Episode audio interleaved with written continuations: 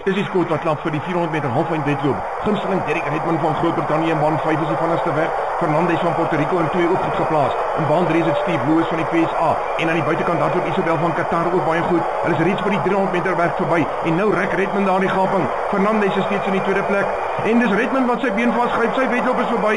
Hy's op sy knieë. Hy klou aan daardie duispier van hom. En kan jy glo dis Redman wat gaan opstaan? Hy hink 'n punt voor.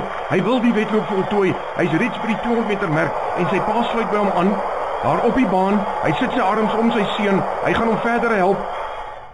Daar's net enkele meters oor na die eindstreep en is Derek se pa wat hom los om alleen die wedloop te voltooi. Hy kry die applous van die spelers, 65000 toeskouers.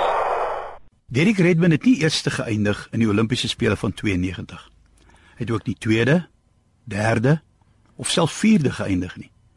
Maar hy en sy pa het die heel laaste gekom. Maar Derek Redmond en sy pa Jim Redmond het die wedloop klaar gemaak. Vandag is dit een van die goue oomblikke van die Olimpiese spele. Hebreërs 12 vers 1 sê vir ons met so magtige skare toeskouers rondom ons om ons in die wedloop van die geloof dop te hou. Kom ons stroop alles af wat ons spoed kan vertraag veral die sonde wat ons so maklik hou vas op 'n mens kry. Kom ons hardloop met volharding op die baan wat voor ons uitgestrek lê. Ons kan seker almal getuig dat in elkeen van ons se wedloop van die lewe het ons een of ander tyd 'n duispier geskeur. Met ander woorde, 'n terugslag beleef, 'n teleurstelling of 'n mislukking. Derek het besluit, hierdie wedloop sal ek voltooi. Wil jy nie vir oggend vir jouself sê hierdie wedloop sal ek voltooi? Dit maak nie saak watter terugslag ek gaan beleef, hoe seer ek gaan kry. Miskien is jy vanoggend op 'n plek waar jy sê ek kan nie meer nie. Nou ek op. Ek gee in. Toe die mediese personeel na Derek toe kom, stoot hulle weg, staan op en begin hinke pink na die wenpaal loop.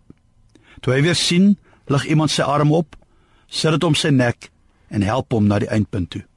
Dit was sy pa, Jim Redman.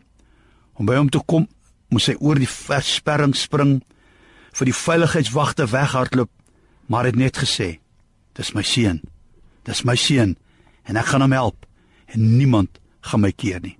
Ek het baie baie goeie nuus vir jou vandag. Ons hemelse Vader sal oor enige versperring muur of hindernis spring om jou te kom help en niks of niemand kan hom ooit keer nie. Hy sal jou dra ondersteun en help dat ook jy by die wenpaal sal kom.